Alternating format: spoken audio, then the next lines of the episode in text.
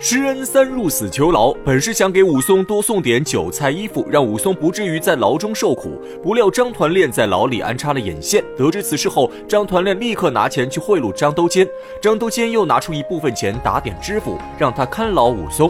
知府收了贿赂后，派人天天去巡视死囚牢，又专门给康节吉打了招呼，让他不要私放陌生人入牢。这样一来，施恩再无法探望武松，只好让康节吉帮忙传递消息。还好有叶孔目和康节吉保护，武松虽然被关在死牢，但没有性命之忧。眨眼间两月已过，武松羁押期限已满。这知府收了张都监的钱财，本想给武松定个死罪，可叶孔目是个聪明人，他告诉知府，武松犯的是盗窃罪，根本不足以判死刑。同时暗示知府张都监收的钱比他收的要多。叶孔目这一番话说的十分高明，知府听后立刻在心中寻思：给武松定罪的是自己，拿钱最多的却是张都监。万一以后武松来寻仇，自己就成了张都监的挡箭牌。想到此处，知府立刻改变想法，同意了叶孔目的计划。也正是知府的官场经验，才让他保住一命，逃过了武松的报复。等到了开堂判刑之日，叶孔目早已拟好罪状，给武松定了个入室盗窃罪，只判了几丈二十，自配恩州。武松虽然心中不服，可形势比人强，他只是一个外地囚犯，唯一的大腿施恩也比不过蒋门神背后的靠山。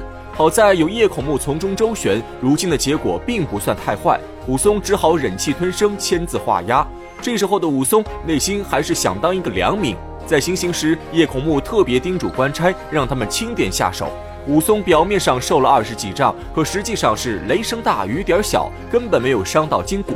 这也为武松之后的大闹飞云浦创造了有利条件。就这样，武松再次踏上了刺配充军的坎坷道路。不过，这次押解武松的两个官差和之前大所不同，这二人对武松非常不客气。三人出了孟州城，刚走了几里路，从旁边树林中钻出一人拦下武松。武松抬头一看，此人正是施恩。此时的施恩鼻青脸肿，一条手臂又耷拉着吊在胸前，模样比武松第一次见到时还要凄惨。武松心中不解，问诗人原因。诗人面色苦闷，把实情告诉武松。原来，自从知府发下严令，不让诗人探望武松后，诗人便回到快活林酒楼打点生意。就在半个月前，蒋门神突然带着一帮手下闯入快活林，诗人来不及逃跑，被蒋门神当场截住，暴打一番。蒋门神也学施恩之前的套路，把快活林的商客首领全都召集起来，当着众人的面让施恩赔礼道歉，然后又把施恩赶出快活林，夺走了酒楼生意。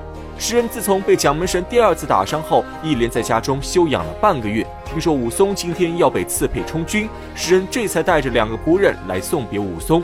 说到这里，施恩换过仆人，从包袱里取出两只烧鹅和两件棉衣。施恩本想请武松去旁边酒楼好好吃喝一顿，谁知话刚出口就被两个官差驳回。这两名官差态度凶狠，破口大骂武松是个贼人。骂完后，推着武松就走，丝毫不给施恩面子。施恩急忙上前给官差塞钱，如果是一般官差，肯定乐意收钱卖个顺水人情。可这两位官差却一反常态，直接拒绝施恩的贿赂，只是一味赶着武松前行。诗恩看出情况不对，把两只烧鹅搭在武松的枷锁上，附在耳边低声嘱咐武松，让他小心提防这两名官差。武松心如明镜，他也早就看出这两名官差不怀好意。谢过诗恩后，两人在路口分别，武松被押着赶往恩州。施恩则哭哭啼啼返回平安寨。说到这里，可能有人会说，施恩既然知道官差可能会谋害武松，为什么不派人保护武松？其实这就说明一个问题：施恩和武松的关系非常一般。鲁智深知道有人想陷害林冲后，立刻暗中跟随保护林冲，这才在野猪林救了林冲。可施恩本就是在利用武松，虽然对武松有一些情谊，但终归还是比不上鲁智深。因此，他也只是告诫武松小心，却并没有保护武松。武松告别施恩后，跟着两位官差又走了数里路。武松仔细观察二人，发现对方一路上都在东张西望，似乎在等什么人。武松心知肚明，猜出对方肯定有阴谋诡计。可武松仗着一身本领，根本没将他们放在眼中。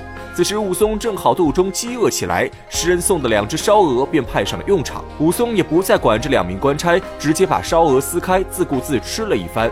武松边走边吃，不消片刻，已把两只烧鹅吃得干干净净，身上也恢复了几分力气。此刻的武松信心更足，只想看看这两名官差究竟要玩什么花样。三人走不多时，在路边遇到两名壮汉，这二人手中提着坡刀，身上还各自挎着一把腰刀，目露凶光，满脸杀气，一看就不像什么好人。看到武松等人后，这二人也不答话，就默默跟在武松身后前行。一路上都在与两名官差挤眉弄眼，暗发信号。殊不知，这一切都被武松看在眼里。武松也不戳破对方，暗中已提起十二分小心。如此这般，又走了几里路。正到了一座板桥边，上面有一座牌匾，写着三个大字“飞云浦”。桥下则是激流湍急的大河。武松见状，心中一动，决定先下手为强。他站在桥边，借口要小解。等其中一名官差上前时，武松出其不意，一脚伸出，把官差踢入水中。另外一名官差刚要上前抓住武松，武松回身一脚，把他也踢入水中。解决掉两个官差后，武松双手猛一用力，七斤重的枷锁被武松从中折断。武松摆脱束缚，大踏步扑向后面的两名刀客。刀客还来不及反应，被武松赶上前去，伸手一拳打翻一个，夺过对方手中坡刀，将其当场斩杀。另一个刚想逃跑，被武松一把抓住。武松先不杀他，问他是受何人指使。刀客早被吓得手足发麻，不敢隐瞒武松，直接说出实情。原来他们二人是蒋门神的徒弟，受了张团练和蒋门神的吩咐，要配合官差在半路暗杀武松。武松听后怒从心起，直接拔出腰刀将刀客斩杀，把他们二人的尸首扔进河中。此时武松又看到之前的两名官差晕倒在河水中，武松怕对方不死，又拿着坡刀上去补了几刀。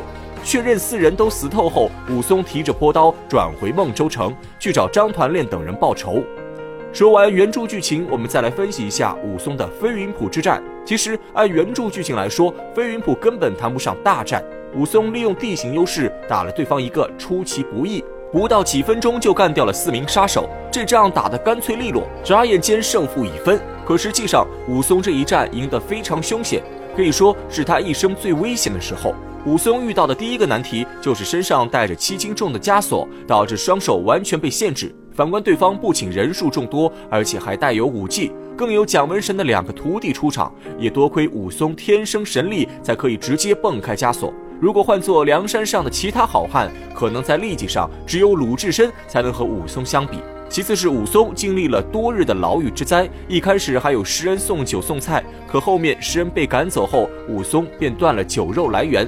虽然有康节节照顾，不至于遭受折磨，可忍饥挨饿是无法避免的。好在施恩及时送来的两只烧鹅，烧鹅一下肚，武松直接满血复活。最后也是多亏了叶孔目手下留情，没有真打武松，不然二十军仗下去，武松起码要丧失部分战斗力。就算如此，武松身带枷锁，也不敢在空地与对方厮杀。在赶到飞云浦时，才被武松抓住了机会。这四名手下本来是想暗杀武松，结果他们完全没有想到武松会主动偷袭他们。双方刚一交手，就被武松用腿法解决掉两名官差，这给武松打开枷锁赢取了时间。之后，武松全力出手，瞬间拿下四杀。其实，飞云浦也是武松人生的重要转折点。在飞云浦之前，武松还抱有一丝幻想，想着能息事宁人，否则他也不会认下罪名。可经过飞云浦一事后，武松真正明白了人心险恶，你对别人留情，别人却会得寸进尺。在生死关头，武松终于爆发了，抛弃了一个做良民的幻想，变成了一尊真正的杀神。